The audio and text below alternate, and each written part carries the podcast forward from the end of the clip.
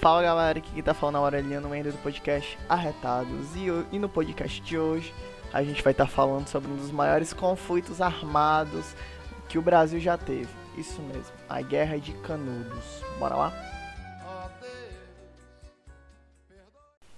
Vamos começar pela figura central de todo esse conflito, Antônio Vicente Mendes Maciel, apelidado de Antônio Conselheiro. Ele nasceu em Quixeramobim, no Ceará, dia 13 de março de 1830. Ele acreditava que a república recém-implantada no país era a materialização do reino do anticristo na terra, uma vez que o governo eleito seria uma profanação da autoridade da Igreja Católica, para legitimizar os governantes. A cobrança de impostos efetuada de forma violenta, a, a, a celebração do casamento civil e a separação entre a igreja e o Estado eram provas cabais da proximidade do fim do mundo, isso tudo segundo Antônio Conselheiro.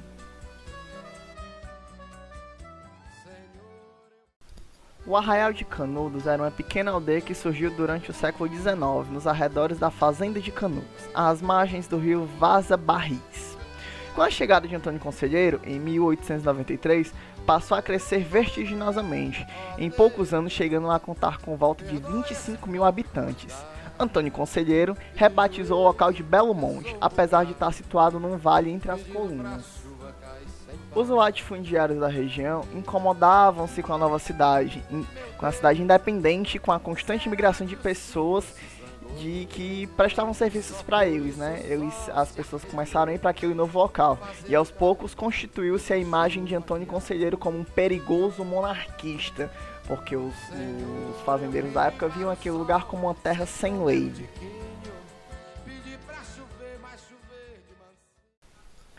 Em outubro de 1896, ocorre o episódio que desencadeia a Guerra de Canudos.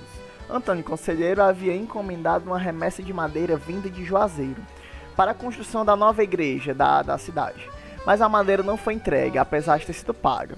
Surge então rumores de que os conselheiristas viriam buscar a madeira à força, o que, levaria, o que levou as autoridades de Juazeiro a enviar um pedido de assistência ao governo estadual baiano que manda um destacamento policial de 100 peças, sob comando do tenente Manuel da Silva Pires Ferreira. Após vários dias de espera em Juazeiro, vendo que o rumo era falso, o destacamento policial decide partir em, em destino a Canudos, em 24 de novembro, mas a tropa é surpreendida durante a madrugada em Auá, pelos seguidores de Antônio Conselheiro, que estavam sob comando de Pajeú e João Abade. Vinham como quem vinha para a reza ou para a guerra, foram recebidos a bala pelos sentinelas, semi-adormecidos e surpresos. Era a guerra que Manuel Neto assim descreve. Passadas várias horas de combate, os canudenses, comandados por João Abade, resolveram se retirar, deixando para trás um quadro desolador. Em janeiro de 1897, enquanto aguardavam uma nova investida do governo, os jagunços fortificaram os acessos do arraial. Comandado pelo major Febrônio de Brito, depois de atravessar a Serra de Cambaio, uma segunda expedição militar contra, contra Canudos foi atacada no dia 18 e repetida com pesadas baixas pelos conselheiristas, que se abasteciam com armas abandonadas ou tomadas à força das tropas. Os sertanejos mostravam grande coragem e habilidade militar, enquanto Antônio Conselheiro ocupava-se da esfera civil e religiosa. O major contou com 250 homens, eles partiram triunfantes certos da vitória fácil, mas voltaram derrotados, tendo perdido mais de 100 soldados. Prudente de Moraes, o presidente da época, ficou com muita raiva disso, porque ele era o primeiro presidente republicano do Brasil que não vinha de uma esfera militar e ele precisava dar uma resposta à altura.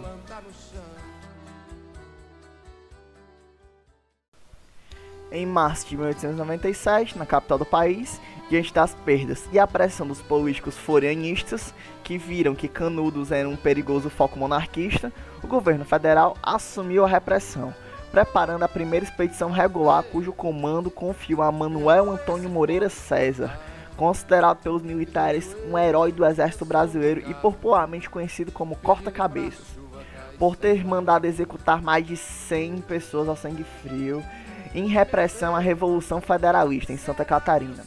A notícia da chegada das tropas militares na região atraiu para lá grande número de pessoas que, partiram de várias áreas do Nordeste e iam em defesa do Homem Santo, como eles chamavam conselheiro. Em 2 de março, depois de ter sofrido pesadas baixas causadas pela guerra de guerrilhas na travessa das terras, a força que inicialmente se compunha de 1.300 homens assaltou Arraial.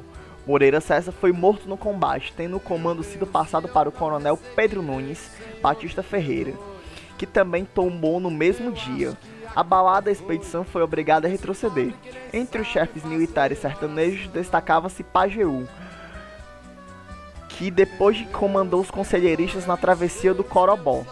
Jaquim, Jaquim e João Abage, braço direito de Antônio Conselheiro, que comandou os jagunços em Auá.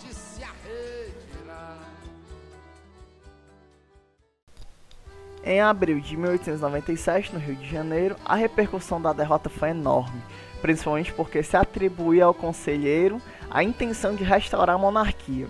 O ministro da guerra, Marechal Carlos Machado Bittencourt, preparou expedição sob o comando do general Arthur Oscar de Andrade Guimarães, composto de duas colunas comandadas pelos generais João da Silva Barbosa e com Cláudio de Amaral ambas com mais de 4 mil soldados equipados com as armas mais modernas da época. Em setembro de 1897, após várias batalhas, a tropa conseguiu fechar o cerco sobre o arraial de Antônio Conselheiro. Ele morreu em 22 de setembro, supostamente em decorrência de, uma, de complicações por causa de um jejum que ele tinha se colocado em penitência por causa da guerra. Após receber promessas de que a República lhes garantiria a vida, uma parte da população sobrevivente se rendeu com a bandeira branca, enquanto o último reduto da resistência na praça central do povoado lutava. Apesar das promessas, todos os homens presos e também grupos de mulheres e crianças acabaram sendo degolados. Uma execução sumária que apelidou de gravata vermelha. Com isto, a Guerra de Canudos acabou se constituindo como um dos maiores crimes já praticados no território brasileiro. Como resultado, o conflito de Canudos mobilizou aproximadamente 12 mil soldados oriundos de 17 estados brasileiros, distribuídos em quatro expedições militares. Em 1897, na quarta incursão, os militares incendiaram Arraial e mataram grande parte da população e degolaram centenas de prisioneiros. Estima-se que morreram ao todo por volta de 25 mil pessoas, culminando com a destruição total da povoação. Como forma de homenagem, hoje Canudos tem lá um lugar que é onde, onde ficava o arraial. Hoje lá é uma área de preservação com o mesmo nome do arraial.